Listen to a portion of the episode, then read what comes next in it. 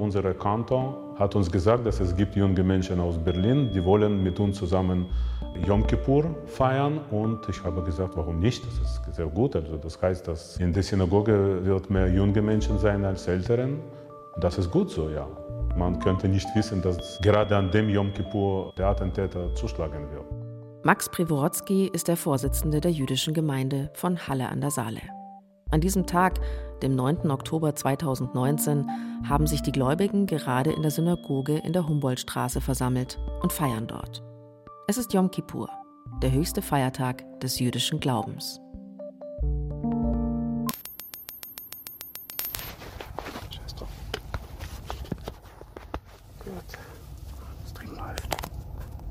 Elf Uhr. 57.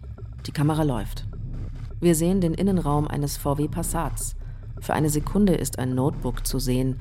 Schwere Handschuhe drücken an der Kamera rum. Dann sehen wir nichts. Ja, natürlich hast du kein Netz. Sicher sein, okay.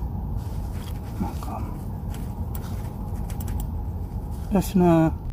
Die Stimme eines jungen Mannes. Er klickt auf einem Notebook herum. Er weiß, was er vorhat. Aber in diesem Moment läuft für ihn alles schief. Sein Notebook hat kein Netz. The Wonders of Open Source. Der Terroranschlag von Halle. Er beginnt mit Verbindungsproblemen. Nach mehreren Minuten rumprobieren kann sich der junge Mann dann doch verbinden.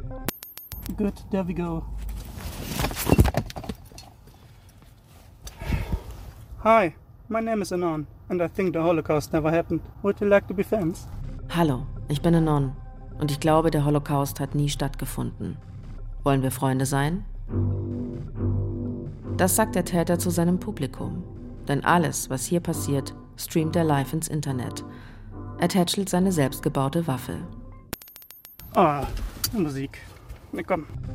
Der Täter drückt am Autoradio seines Leihwagens herum. Er wählt den Song Power Level des österreichischen Rechtsrappers Mr. Bond. Es ist eine Parodie des amerikanischen Rap-Songs Mask Off in Power Level geht es darum, jetzt endlich zu zeigen, wie stark man sei. Ein Wolf im Schafspelz, der nur darauf wartet, den Faschismus zu repräsentieren. Er streichelt noch einmal seine selbstgebaute Waffe, parkt rückwärts aus und setzt dabei sogar einen Blinker. Der Täter heißt Stefan B.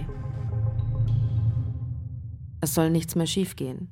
Stefan B. will so viele Jüdinnen und Juden wie möglich töten.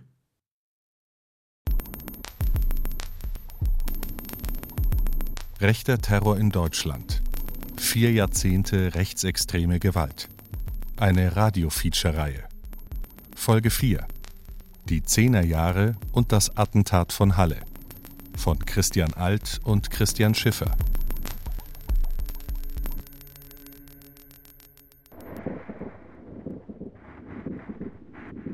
Gepostet hat der Attentäter den Link zu seinem Livestream auf dem Board Meguka.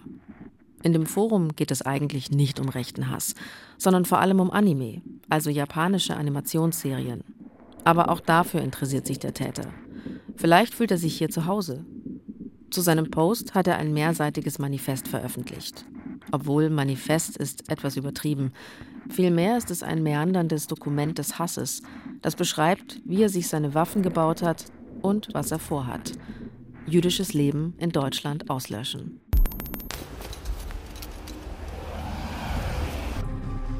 Es ist inzwischen 12.05 Uhr. Stefan B. fährt vor der Synagoge vor. Gemerkt habe das nicht ich, sondern unser Sicherheitsmann.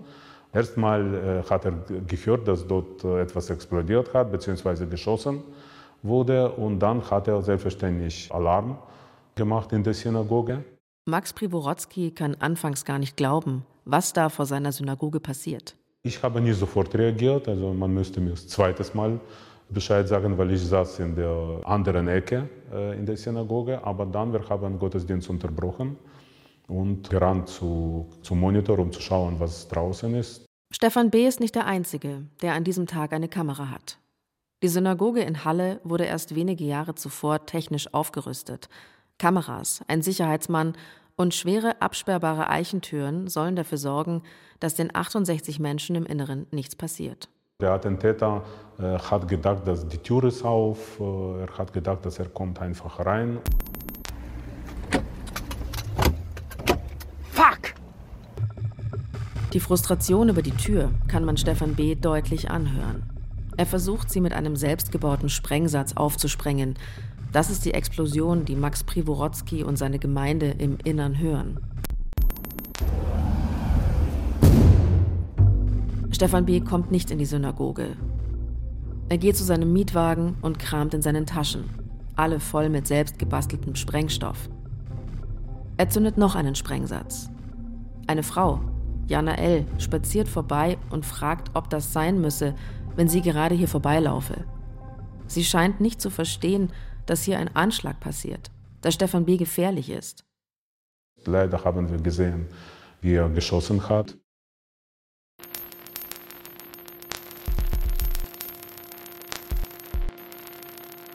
Wir wussten nicht, dass das äh, eine Frau ist oder ein Mann oder wir wussten nicht, ob diese Person gestorben ist oder äh, nur verletzt. Also das war nicht klar, aber wir haben gesehen, dass jemand geschossen hat auf anderen. Jana L. wurde 40 Jahre alt. Er hat versucht, sowohl Granaten, Molotows-Cocktails direkt geschossen auf die Tür. Also er hat alles Mögliche gemacht, um äh, in die Synagoge zu kommen und das könnten wir sehen. Am 9. Oktober 2019 sind viele junge Menschen in der Synagoge. Eine Gruppe aus Berlin ist angereist, unter ihnen auch viele Jüdinnen und Juden aus dem Ausland. Erst mit Verspätung rufen sie die Polizei. Weil Yom Kippur ist, haben sie alle elektronischen Geräte ausgeschaltet, also auch ihre Handys. Jetzt schalte ich mein Telefon nie aus, egal ob Feiertag, Shabbat und so weiter.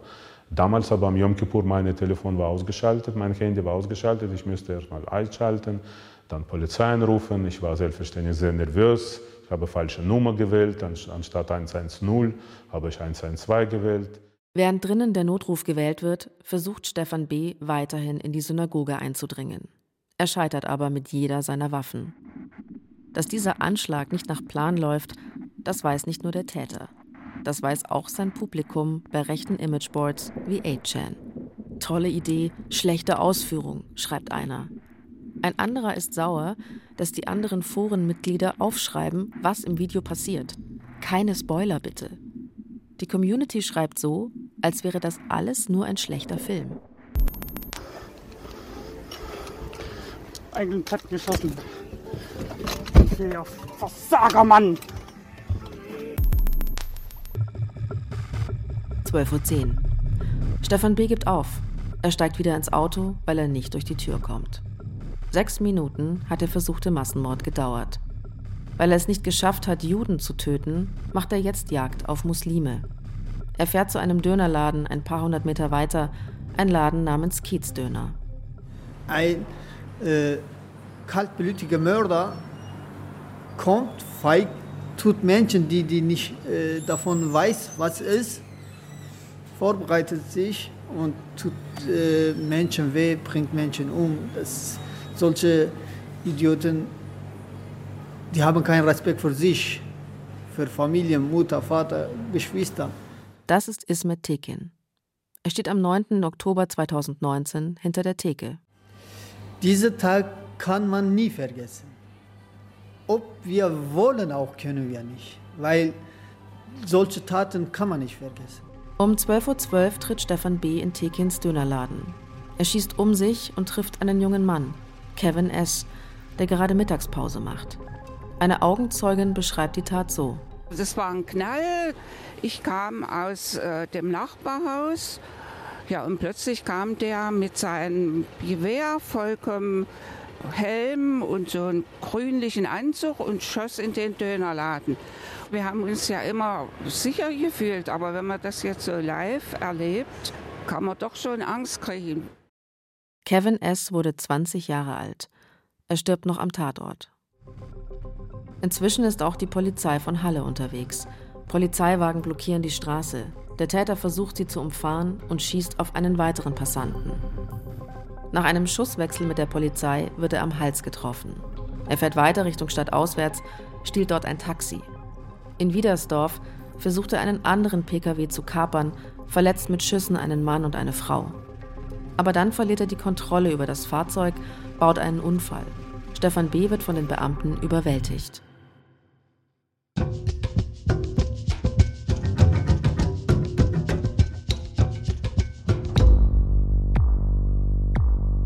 Die deutsche Bevölkerung hat in den letzten Jahren viel rechtsextremen Terror erlebt.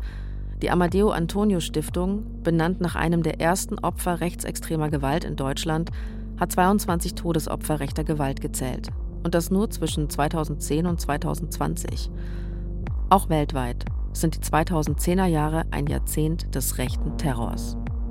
2011 tötet der norwegische Rechtsextremist Anders Breivik in Oslo und auf der Insel Utøya 77 Menschen. 2016 ermordet ein 18-Jähriger im Münchner Olympia-Einkaufszentrum neun Menschen. Sieben seiner Opfer sind Muslime, zwei Roma und Sinti. Im März 2019 erschießt ein Rassist im texanischen El Paso 22 Menschen. Er hatte gezielt Jagd auf Personen mit lateinamerikanischen Wurzeln gemacht. Und im August 2019 greift ein Rechtsradikaler zwei Moscheen im neuseeländischen Christchurch an und ermordet 51 Menschen. Teilweise gibt es erschreckende Parallelen zwischen den Anschlägen. Angefangen mit dem Norweger Breivik veröffentlichen einige der Terroristen vor der Tat ein Pamphlet, in dem sie ihr Handeln mit kruden Verschwörungsmythen rechtfertigen. Die meisten gehören keiner klassischen Neonazi-Organisation an, aber alle haben sich im Internet mit Gleichgesinnten vernetzt. Und die Angreifer von Christchurch und Halle filmen ihre Taten sogar und streamen sie live im Netz. Haben wir es mit einem neuen rechten Terror zu tun? Am Tag nach den Anschlägen formuliert der Generalbundesanwalt Peter Frank Fragen, die vielen durch den Kopf gehen. Wie konnte es kommen, dass so ein Mensch sich radikalisiert? Wie konnte es kommen, dass sich Stefan B. zu dem entschließen konnte, was er gestern getan hat? Wie hat er sich Waffen beschaffen können, Waffen selber bauen können, Sprengmittel selber bauen können? Wie ist er an all diese Grundstoffe herangekommen? Gab es eventuell Unterstützer? Gab es eventuell Mitwisser? Gab es andere, vielleicht auch nur über das Netz, die mit ihm vorher in Kontakt getreten waren, Personen, die ihn vielleicht animiert, angestachelt oder ähnliches haben.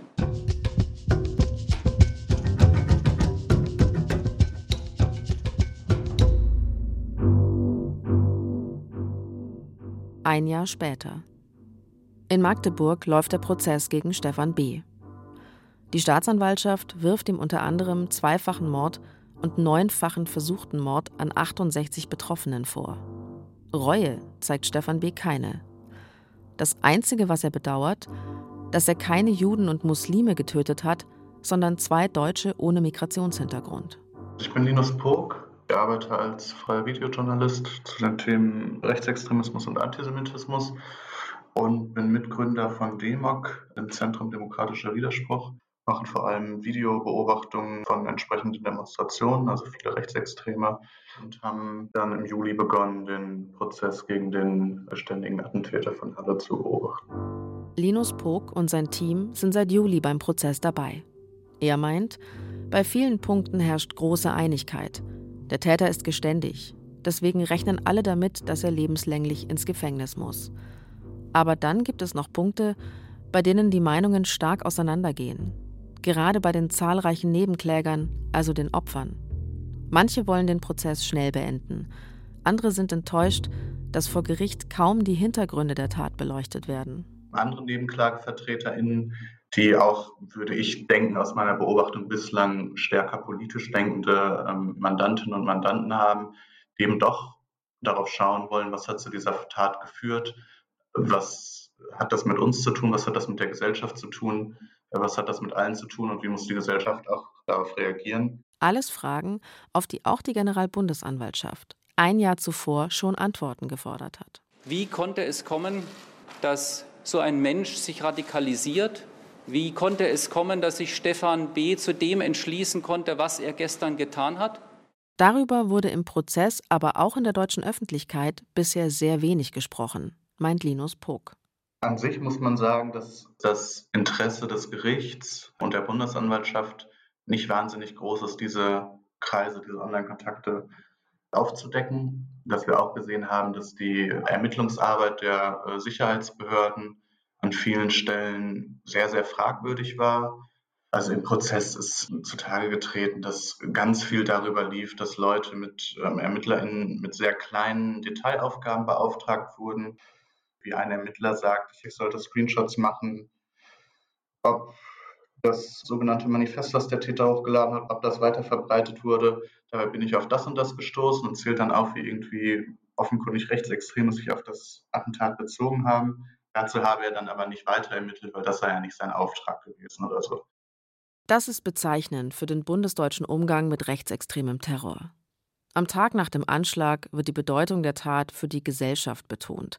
Es werden Fragen gestellt wie was haben wir falsch gemacht, dass ein Täter glaubt, für solch eine Tat Applaus zu bekommen? Aber dann konzentriert sich in den Ermittlungen doch alles auf den Einzeltäter. Der Schock, dass es sich hier um eine neue Form rechtsextremen Terrors handeln könnte, der ist recht schnell verflogen. Tatsächlich zeigt der Anschlag von Halle eine neue Qualität des rechten Terrors. Er ist global. Die Täter sind weltweit vernetzt und wollen weltweit wahrgenommen werden. Er ist gamifiziert. Die Täter motivieren sich für ihre Taten mit Hilfe von Mechanismen, wie man sie auch aus Computerspielen kennt. Und die Radikalisierung der Täter ist stochastisch. Sie setzt auf das Zufallsprinzip. Diese drei Begriffe, global, gamifiziert und stochastisch, sind typisch für den neuen rechten Terror. Sie werden von nun an diese Sendung bestimmen. Wer den Terror von Stefan B. verstehen will, der muss sich als erstes klarmachen, wie heute Radikalisierung im Netz funktioniert. Es gibt relativ viele Untersuchungen dazu, was Radikalisierung ausmacht bei Menschen, die terroristische Anschläge begehen. Und ganz viele Dinge haben sie eben gar nicht gemeinsam. Also äh, das Familienumfeld, das Bildungsumfeld, sind sie verheiratet oder in Partnerschaften, haben sie psychische Krankheiten. Das alles gibt es, aber es ist nicht so, dass es ein einheitliches Profil sich ergibt. Was aber vielfach zu sehen ist, ist, dass Menschen sich online ausgetauscht haben, dass sie online eine Community gefunden haben, in der auch dazu aufgerufen wird, Menschen zu töten und in der Menschen ständig entmenschlicht werden. Und das ist natürlich eine Voraussetzung. Also Entmenschlichung ist als Voraussetzung wichtig, damit Menschen getötet werden können. Caroline Schwarz ist nicht nur Autorin und Expertin für Rechtsextremismus. Im Halle-Prozess ist sie auch Sachverständige gewesen. Recht spät im Prozess kam sie auf Einladung der Nebenklage dazu. Sie sollte klären, was ist das Umfeld gewesen, in dem sich der Täter befunden hat. Es gibt noch Unterschiede zwischen dem Mord an Walter Lübcke, dem Anschlag in Halle, dem Anschlag in Hanau, unterschiedliche Tätertypen. Aber es gibt eben Gemeinsamkeiten, nämlich dass Feindbilder angegriffen wurden, die im Netz sehr stark bedient werden. Das war bei Walter Lübcke der Fall, das war eben bei einem antisemitischen Anschlag wie dem in Halle der Fall und auch beim Thema Angriff auf Shisha-Bars zum Beispiel.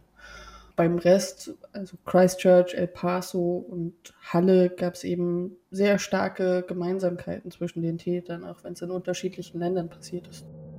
Wer über Halle spricht, wer über Christchurch spricht, wer über El Paso spricht, wer also über den Terrorismus von rechts spricht, der in den letzten Jahren so viele Opfer gefordert hat, der muss über das Internet sprechen. Und hier vor allem über einen ganz bestimmten Teil des Internets, über Imageboards wie 4chan oder 8chan. Julia Ebner ist Expertin für diese Internetforen. Sie ist Terrorismus- und Extremismusforscherin am Institut für strategischen Dialog in London. 2019 ist von ihr das Buch Radikalisierungsmaschinen erschienen. Sie sagt, diese Plattformen ziehen vor allem ein junges Publikum an und hier vor allem junge Männer. Vor allem, wenn man sich die Geschichte von diesen Imageboards anschaut, die Anfang der 2000er gegründet wurde, da ging es ja wirklich nur darum, Entertainment äh, zu schaffen, wirklich nur um den Spaß, schon ums Tabubrechen. Und je provokativer man eine Aktion geplant hat, umso besser natürlich. Je mehr man die anderen zum Lachen gebracht hat, umso besser. Aber das Ganze ist leider in so eine extreme politische Richtung gegangen in den letzten Jahren und die Szene hat sich teilweise eben so radikalisiert, dass man hier wirklich so weit geht, dass man sogar dann über Terroranschläge lachen soll oder dass man sogar eben diese, ähm, ja, diese Dimension mit, mit Humor verbindet und Gewalt mit Humor verbindet. Und das sieht man auch teilweise in diesen ganz tiefen rassistischen, antisemitischen Bildern, die hier auftauchen, die Memes auf diesen Boards, die eigentlich trotz allem gemacht sind, um Menschen zum Lachen zu bringen. Auf 4chan, 8chan und den anderen Imageboards kann jeder anonym posten und kommentieren. Alle heißen Anonymous, kurz Anon. Die neuen Postings stehen oben, die alten wandern nach unten. Man muss sich diese Imageboards vorstellen wie einen nicht endenden Malstrom aus bizarren, witzigen und verstörenden Bildern und Videos, der einen gewaltigen Sog entwickelt. Hier gibt es alles, angefangen bei Bildern von Manga-Frauen mit großen Brüsten bis hin zu süßen Katzenvideos, selbstgezeichneten Comics aus dem My Little Pony-Universum und ausufernden Debatten über mathematische Funktionen. Der Gründer von 4chan, Christopher Poole, alias Mood, schafft es 2009 auf Platz 1 der Liste der einflussreichsten Personen der Welt des Time Magazins, vor Barack Obama, dem Dalai Lama oder Wladimir Putin. Damals, da gilt 4chan vor allem als Anarcho-Underground des Internets. Die Seite ist der Brutkasten für Internetkultur, der Humus für allerlei Memes, also witzige Bilder und Videos, die dann im Netz herumgereicht werden. Ein Digitalbiotop mit eigenen Regeln und Codes. Manchmal seltsam, oft bizarr, sehr oft lustig und eigentlich irgendwie harmlos. Manga-Bilder und Katzenvideos gibt es bei 4chan heute immer noch. Aber spätestens ab Anfang der 2010er Jahre gewinnen diejenigen Unterforen an Bedeutung, in denen es rechtsradikal und menschenfeindlich zugeht. Foren wie Politically Incorrect, kurz POL, in denen sich Rassisten, Antifeministen und Trolle herumtreiben. Und das verändert den Charakter der Plattform. Es wurden grundsätzlich ja eigentlich extreme ideologische Richtungen und Bewegungen wurden eher getrollt und wurden eher lächerlich gemacht. Und Ideologie oder Politik auf diesen Plattformen zu verbreiten, war auch nicht wirklich willkommen. Und das hat sich schon vor der US-Wahl geändert. Also da hat man gesehen, wie die Alt-Right im Online-Raum einfach plötzlich diese Boards dominiert hat. Und das Ganze ist nicht von einem Tag auf den nächsten passiert, das ist natürlich eher schleichend passiert, aber das hat eine komplett andere Stimmung erzeugt. Und das hat sogar bewirkt, dass manche linke Trolle, mit denen ich gesprochen habe, zum Beispiel, mit denen ich Interviews geführt habe, gesagt haben, sie fühlen sich nicht mehr wohl dort oder sie haben nicht das Gefühl, sie können irgendwie ihre Meinung noch äußern, weil sie sofort angegriffen würden. Man kann nicht genau sagen, wann 4chan kippt, wann aus Ironie Zynismus wird. Klar ist aber, weil auf diesen Imageboards jeder anonym posten kann und sie fast nicht moderiert werden, entfesselt sich hier bald nicht mehr nur die Kreativität der Anons, sondern auch ihr Hass. Im Unterforum Politically Incorrect findet sich eine Internetguerilla zusammen, der bald schon ein erheblicher Anteil am Wahlsieg von Donald Trump nachgesagt wird. Paul entwickelt sich zu einem regelrechten Radikalisierungserhitzer. Auf jeden Fall sagen, dass es in der Vergangenheit äh, sehr oft zu einer Zuspitzung von der Rhetorik gekommen ist und dass es auch Aufrufe gab äh, vor Terroranschlägen, also von den Tätern selbst auf 8chan, auf 4chan, auf diesen Imageboards das zeigt auch, dass leider manchmal diese Grenzen zwischen was ist Spaß, also was ist Spiel und was ist schon Gewalt oder was ist Trolling und was ist Terror in der Vergangenheit verschwommen sind. Und dass es hier auch sehr viele Nutzer nicht mehr wirklich schaffen zu unterscheiden zwischen was ist Realität und was ist äh, noch virtuell und, und was ist rein ein virtuelles Spiel. Und dieses virtuelle Spiel findet nicht etwa im Darknet statt, sondern öffentlich, für jeden einsehbar. Man benötigt keine spezielle Software, um auf diese Boards zu gelangen und der Community quasi in Echtzeit dabei zuzusehen, wie sie sich radikalisiert. Und radikal, das wird man heute anders als früher, sagt Caroline Schwarz. In dem Sinne, dass eben Radikalisierung nicht in clandestinen Treffen gibt es immer noch, aber nicht nur dort stattfindet, sondern im Prinzip zeitunabhängig. Und es ist relativ einfach, zu jeder Zeit von jedem Ort aus einzusteigen. Man braucht nur eine Internetverbindung. Und wir können eigentlich gar nicht überblicken, wie viele Menschen sich gleichzeitig radikalisieren. Stochastischer Terrorismus. So nennt man es, wenn nicht gezielt Einzelpersonen angeworben werden, sondern eine größere Gruppe sich gegenseitig radikalisiert. Die Mitglieder setzen darauf, dass einer von ihnen irgendwann eine rote Linie überschreitet, zur Waffe greift und Menschen umbringt. Halle, Christchurch, El Paso. Das sind alles Fälle von stochastischem Terrorismus. Die Täter handelten alleine und zugleich gemeinsam. Sie waren Einzelgänger und zugleich Teil einer Gemeinschaft. Sie waren selbst für ihre Taten verantwortlich und dennoch gibt es noch weitere Schuldige. Caroline Schwarz. Und dann landet man schnell bei diesem Begriff des Einzeltäters, den ich eigentlich in vielen Fällen nicht zutreffend finde. Also sie planen größtenteils ihre Taten selbst und führen sie auch selbst aus, in einigen Fällen nicht, und sind aber radikalisiert durch ihre Gemeinschaft im Internet. Und sie selbst versuchen eben zum Beispiel im Fall von Halle, aber auch Christchurch, El Paso, versuchen eben ihre imaginierte oder tatsächliche Gemeinde auch anzusprechen und Menschen dazu zu bringen, auch selbst zur Waffe zu greifen und Menschen zu töten. Und das ist eben nicht ein luftleerer Raum, sondern es ist eben eine Gemeinde, mit der sie interagieren.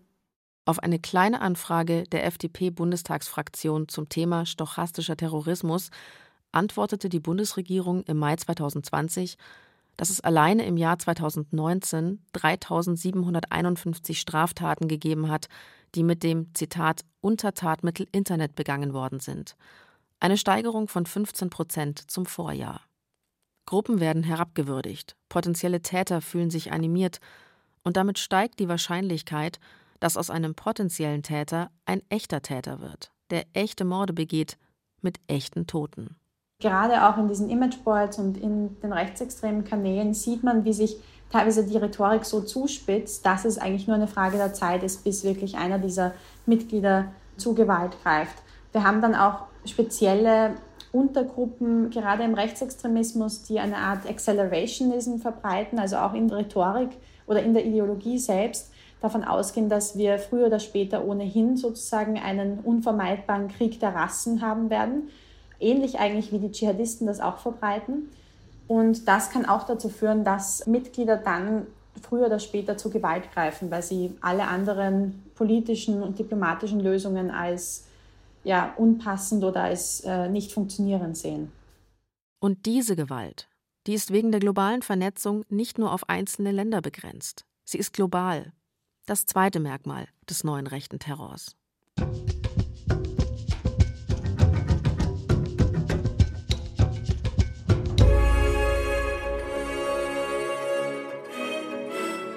Ein halbes Jahr vor dem Anschlag in Halle. Guten Abend, meine Damen und Herren. Ich begrüße Sie zur Tagesschau. Bei einem Terroranschlag auf zwei Moscheen in Neuseeland sind mindestens 49 Menschen getötet und viele weitere verletzt worden. Hunderte Gläubige hatten sich zum Freitagsgebet versammelt, als ein Attentäter das erste Gebäude stürmte und auf die Betenden schoss. Drei Personen wurden im Anschluss festgenommen. Ein 28-jähriger Australier gilt als mutmaßlicher Haupttäter. Am 15. März 2019 ereignet sich in Christchurch der schlimmste Terroranschlag der neuseeländischen Geschichte. Eigentlich gilt Neuseeland heute als friedliche Gesellschaft, obwohl die indigene Minderheit der Maori jahrhundertelang Völkermord, Rassismus und Diskriminierung ausgesetzt war. Umso schockierter ist die Welt, als der 28-jährige Australier Brandon T. in der Al-Nur-Moschee um sich schießt. Die ersten Schüsse fallen gegen 13.45 Uhr Ortszeit beim Freitagsgebet in der Al-Nur-Moschee. Wahllos zielt der Täter, offenbar mit einem halbautomatischen Gewehr auf die Gläubigen, Männer, Frauen und Kinder. Zuvor hat er eine GoPro-Kamera auf seinen Militärhelm geschnallt und streamt seine Tat live aus der Ich-Perspektive auf Facebook. Dazu stellt er ein krudes Manifest voller rassistischer Verschwörungserzählungen. Als Hauptverdächtiger gilt er, ein 28-jähriger Australier, der die Tat mit einer Helmkamera filmte und live ins Internet stellte. In einem Manifest hatte er zuvor rechtsextremistische Parolen verbreitet, sein erklärtes Motiv Angst zu schüren. 51 Menschen verlieren am 15. März 2019 ihr Leben. Weil ein Australier, radikalisiert im Internet, glaubte, man müsse den Hass dorthin tragen, wo er noch nicht ist. Die Parallelen zwischen den beiden Anschlägen sind schockierend. Wenige Monate später wird Stefan B. versuchen, die Tat von Christchurch bei seinem Anschlag in Halle zu imitieren. Dass das so ist, ist aber nicht selbstverständlich. Es ist nicht selbstverständlich, dass ein Täter in Australien genau dieselben rechten Gedanken mit sich trägt wie ein Täter in Deutschland. Vor nicht allzu langer Zeit waren Rechtsextreme noch recht isoliert. Nazis in Hoyerswerda haben nicht für ein globales Publikum posiert. Der Feind war lokal. Heute ist das anders. Caroline Schwarz. Anfang der 2000er hat man noch gesagt, die Sprachkenntnisse von deutschen Rechtsextremisten würden vielleicht nicht ausreichen, um sich international zu vernetzen. Ähm, da kann man inzwischen sagen, das ist hinfällig. Ethnonationalismus funktioniert halt global gut. National denken, aber international vernetzt sein, klingt erstmal nach Widerspruch. Aber die Täter fühlen sich alle als Teil derselben weißen Kultur, mit manchmal bizarren Folgen. Buntes Trier, nicht mit mir, 444. Am 1. August zeigt der nationale Widerstand in der ältesten Stadt Deutschlands Flagge. Da wäre zum Beispiel dieses Video, das im Jahr 2015 viral ging. Zu sehen sind vier Fackelträger der NPD Trier in Rheinland-Pfalz. Sie rufen auf, gegen ein Asylheim zu demonstrieren. Aber der, der hier spricht, ist Safet Babic, ein Bosnier, der 444 ruft, der Nazi-Code für Deutschland den Deutschen. Babic ist der Vorsitzende der NPD Trier. Seine Wahl sorgte für einen handfesten Skandal innerhalb der JN, der Jugendorganisation der NPD. Teile der JN fanden es frevelhaft, dass ein Nicht-Deutscher für die NPD kandidieren will. Sie konnten sich nicht durchsetzen. Babic wurde zum Vorsitzenden und zum Gespött im Internet. Was diese Posse allerdings zeigt, Rechtsextreme träumen heute nicht mehr davon, andere Völker zu unterwerfen. Sie wollen eine Art globale Apartheid schaffen. Jede Kultur soll da bleiben, wo sie hergekommen ist. Und in der radikalen Ausprägung dieser Ideen haben sich ebenfalls die Frontlinien verschoben. Denn egal ob australischer, norwegischer oder amerikanischer Rechtsradikaler, alle haben einen gemeinsamen globalen Feind, Juden und Muslime. Und sie fühlen sich als Opfer, als bedrohte Art.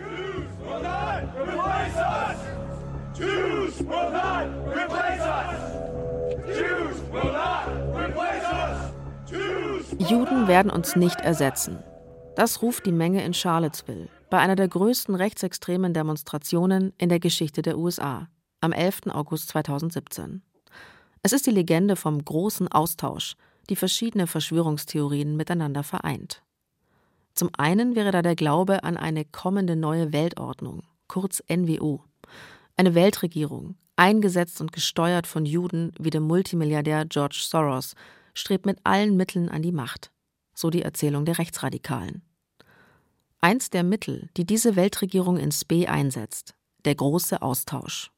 Durch den massiven Zuzug von Menschen aus größtenteils islamischen Ländern soll die örtliche Bevölkerung ausgetauscht werden.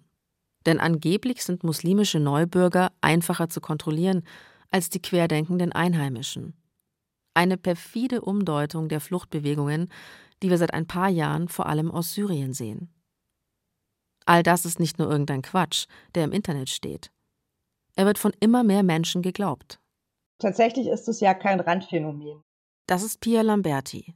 Sie ist Wissenschaftlerin und forscht an der Mitte-Studie, die totalitäres Denken in Deutschland untersucht. Wenn man sich so die Mitte-Studie anguckt von 2019, da glaubte ein Drittel, dass Politiker eigentlich nur Marionetten seien von dahinterliegenden Mächten und das ist natürlich auch ein Problem. Also das eine ist ja, wenn man sagt, die und die Politikerin oder der und der Politiker, die machen schlechte Politik, man muss da ansetzen, man muss da was verbessern.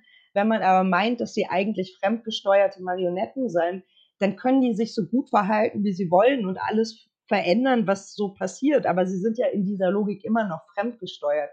Der neue rechte Terror ist deshalb global, weil wir inzwischen eine globale Verschwörungserzählung haben ein Narrativ, das dazu auffordert, in den Widerstand zu gehen, etwas zu unternehmen. Wenn man sich dann noch hochideologisierte Einzelpersonen anschaut, dann kann der Glaube an Verschwörungen auch genutzt werden, um Terroranschläge zu legitimieren. Das ist etwas, das wir weltweit sehen. Das haben wir in Deutschland gesehen, in Halle und in Hanau.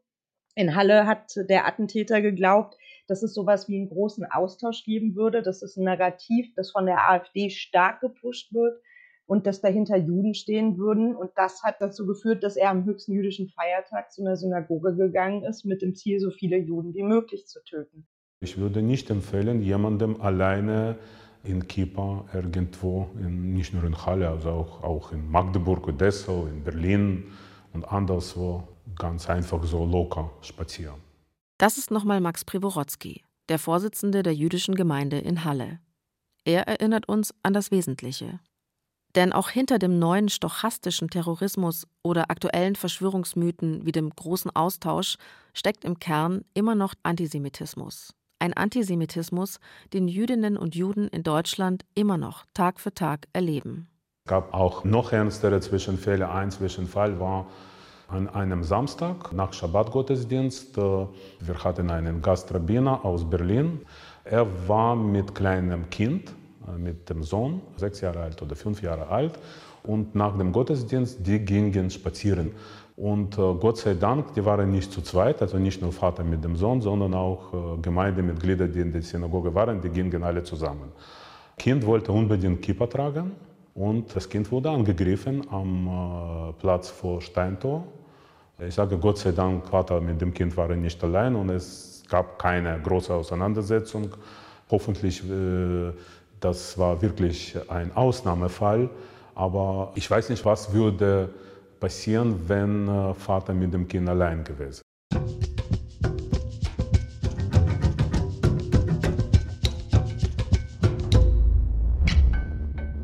Utøya, El Paso, Christchurch, Halle.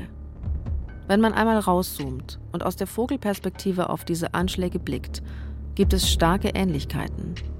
Radikalisierung durch das Netz, sozial ausgegrenzte Täter und ein oft sehr krudes Manifest. Die Anschläge von Christchurch und Halle fügen dem neuen rechten Terror aber noch eine weitere Dimension hinzu, eine besondere Vorgehensweise. Terrorismus als Live-Übertragung.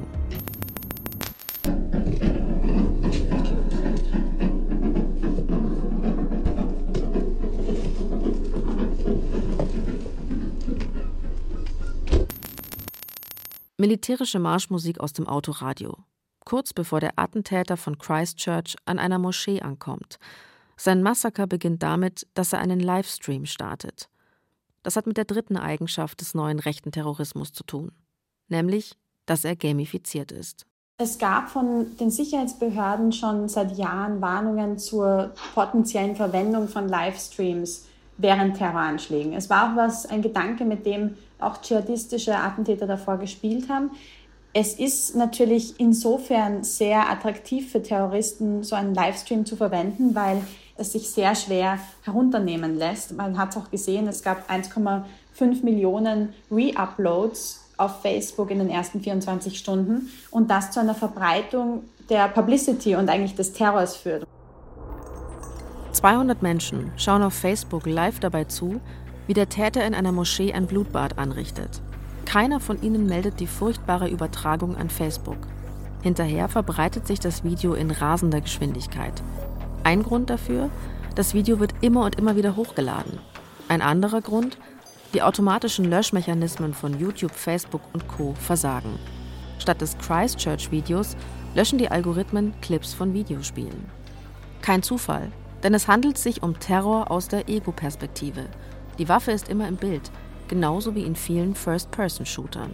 In den Stunden darauf gab es schon erste Aufrufe dazu, den Täter zu schlagen, also oder, oder ja, eine höhere Punkteanzahl sozusagen zu erzielen. Also es gab schon Anspielungen auf dieses Videospielartige.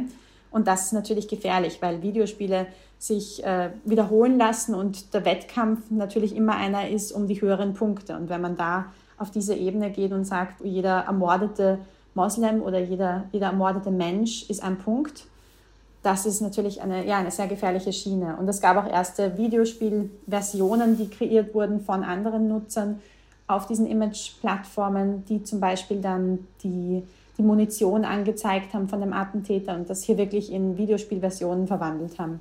Insofern würde ich auch sagen, es war eine ganz neue Art des Terrors, der auch gezielt darauf ausgelegt war, zu ähnlichen Taten zu inspirieren.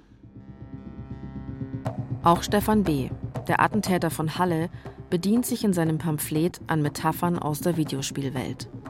Vor dem Anschlag hat er sogenannte Achievements definiert.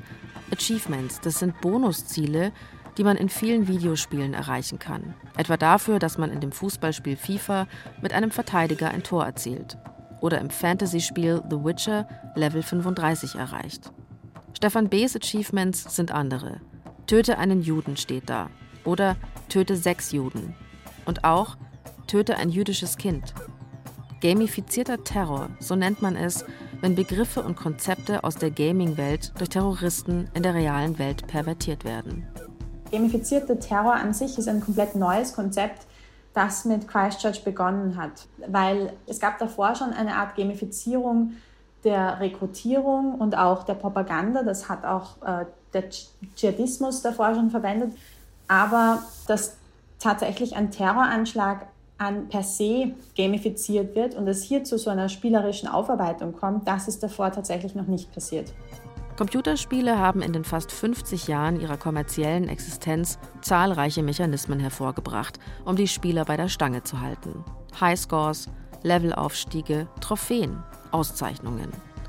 Gamifizierung bedeutet, dass diese Computerspielmechanismen auf die reale Welt übertragen werden. Elektrische Zahnbürsten verleihen uns Orden, wenn wir uns die Beißerchen blitz und blank geputzt haben. Und Apps zum Sprachenlernen lassen uns ein Level aufsteigen, wenn wir fleißig Englisch gelernt haben. Anfang der 10er Jahre glaubt manch einer, dass Gamification dazu beitragen könnte, Probleme wie Hunger, Armut, Klimawandel und Fettleibigkeit zu lösen. Heute lässt Amazon seine Lagermitarbeiter virtuelle Burgen bauen und verpackt öde, schlecht bezahlte Arbeit als Spiel. Nun hat die Gamifizierung den rechten Terror erreicht. Wobei sich die Frage stellt, wie viel das wirklich noch mit realen Spielen zu tun hat, wie sie Millionen Menschen spielen. Caroline Schwarz es gibt viele Diskussionen über diese Elemente der Gamifizierung.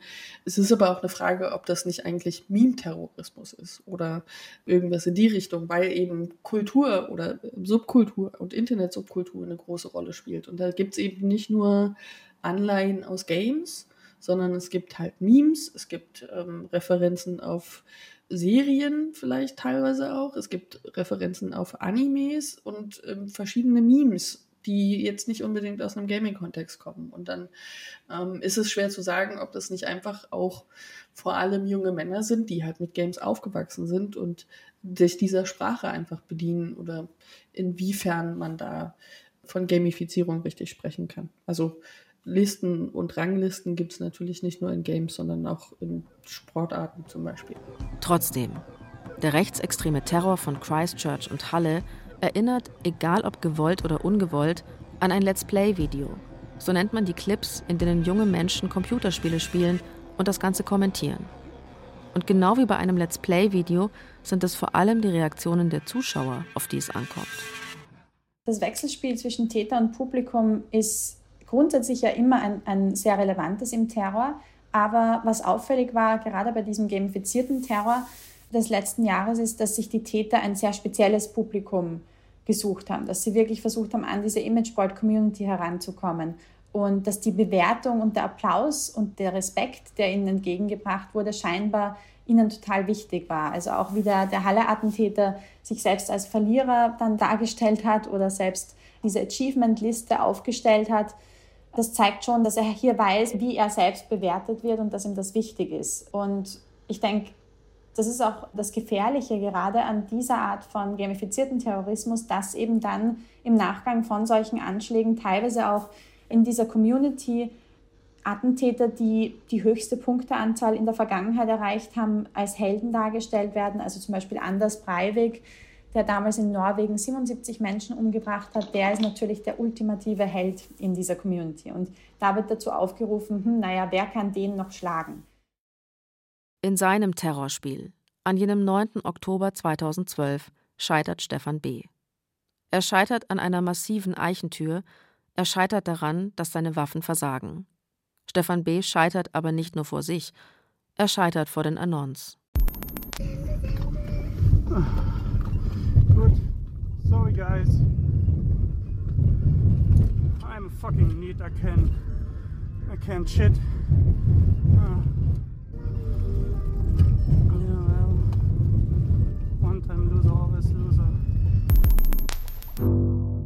Einmal Loser, immer Loser, sagt Stefan B. in seinem Clip. Doch der gamifizierte Terror produziert keine Verlierer, er produziert Opfer. Kurz vorher hat Stefan B. bereits Jana L. getötet. Es handelt sich um eine Form des Terrorismus, in dem das menschliche Leben nichts zählt, sondern nur der Bodycount, um der eigenen Community zu imponieren. Und diese Opfer sind eben keine NPCs, keine Nicht-Spieler-Charaktere, wie die Nebenfiguren im Computerspiel heißen. Es sind echte Menschen, die echte Angehörige hinterlassen, die um sie trauern. Während der Gerichtsverhandlung kommt vom Täter Stefan B. keine Reue. Auch dann nicht, als der Vater von Kevin S. unter Tränen erzählt, wie es ihm heute geht. Für ihn war Kevin ein Geschenk. Kevin ist mit einer Erbkrankheit auf die Welt gekommen.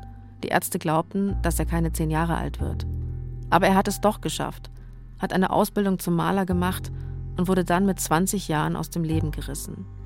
Kevins Vater meint nach der Aussage vor Gericht, ich habe mir eigentlich mehr gedacht, okay, das ist für mich jetzt dieser Tag eben eine Erleichterung oder etwas erleichtert, aber momentan spüre ich davon also nichts. Also, ja, Wenn es irgendwann mal der Punkt kommt, dass der Schmerz etwas weniger wird, mir aber einer sagen könnte, wann das wäre, wäre ich auch mega dankbar. Es gibt diesen Stichtag, aber die gibt es ja so nicht. Ich habe schon Angst, dass ich dann irgendwann total zusammenklappe und dass ich total irgendwie kaputt oder krank werde oder was. Diesen Tag kann man nie vergessen. Ob wir wollen, auch können wir nicht. Weil solche Taten kann man nicht vergessen. Nochmal ist mit Tekin, der Besitzer des Kiezdöners in Halle. Aber man kann so abheften, auf das Regal stellen, abarbeiten, hinter sich lassen, aber nicht komplett vergessen und verschwinden geht nicht. Das wird uns Leben lang folgen. Jede Schritte machen wir vorsichtig. Früher war nicht so. Für ihn hat der 9. Oktober 2019 einiges verändert. Sein Grundvertrauen, dass die meisten Menschen im Grunde ziemlich okay sind, das ist weg. Vertrauen ist weg irgendwie. Man kann nicht jeder vertrauen.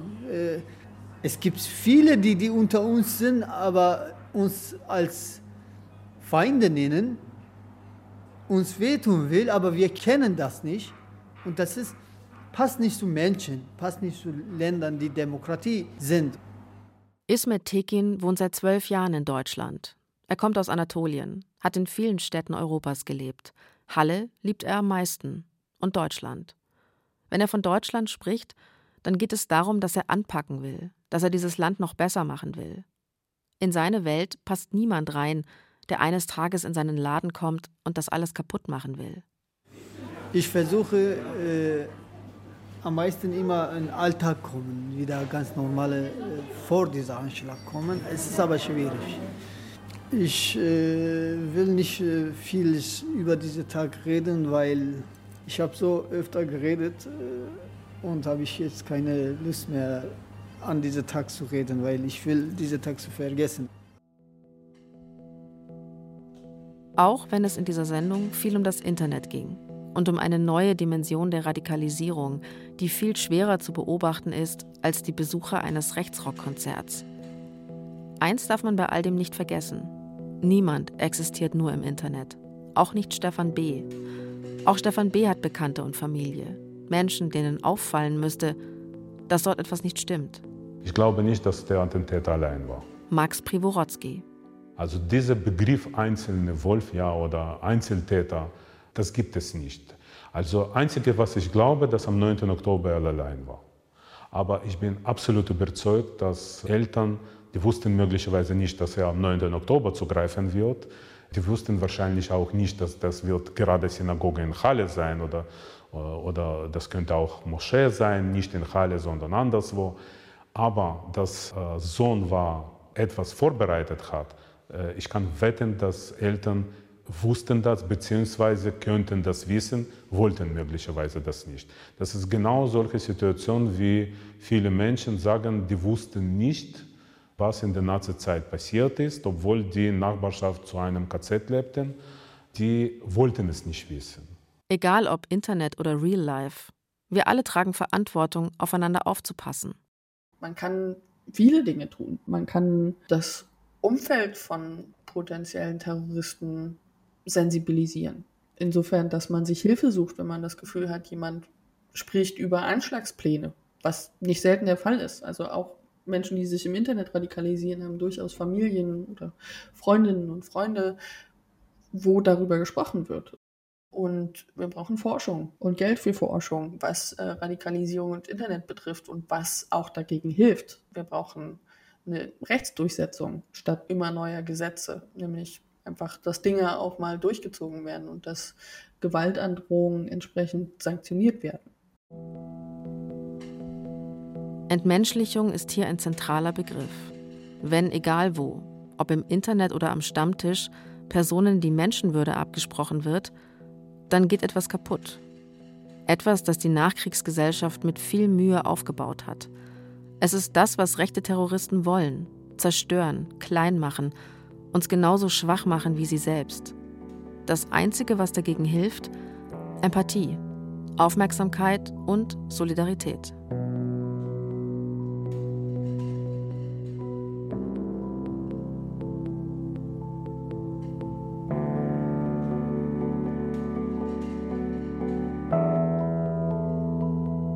Schabbat am 11. Oktober, zwei Tage nach dem Terroranschlag, werde ich nie in meinem Leben vergessen, als ca. 2000 einfache Menschen gekommen sind zur Synagoge, um Solidarität zu zeigen. Und man darf nicht vergessen, Halle ist nicht Paris oder Berlin, wo viele Leute Solidarität zeigen. Halle ist eine relativ kleine Stadt und so viele haben diese Verpflichtung in sich gefühlt, so dass die zu uns gekommen sind.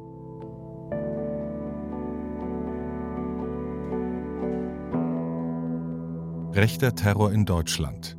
Vier Jahrzehnte rechtsextreme Gewalt. Eine Radio-Feature-Reihe. Folge 4. Die Zehnerjahre und das Attentat von Halle. Von Christian Alt und Christian Schiffer. Erzählt von Verena Fiebiger. Ton und Technik Regine Elbers. Regie Alexandra Distler. Redaktion Till Ottlitz.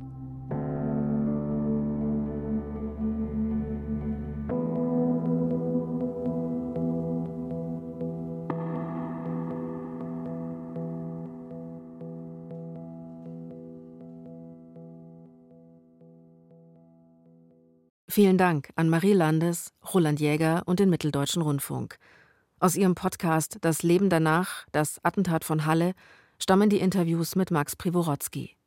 Den Podcast Das Leben danach finden Sie in der ARD Audiothek. In der nächsten und letzten Folge von Rechter Terror schauen wir auf die DDR. Rechtsradikalismus durfte es da offiziell nicht geben. Ausländerfeindliche Übergriffe gab es trotzdem erschreckend viele.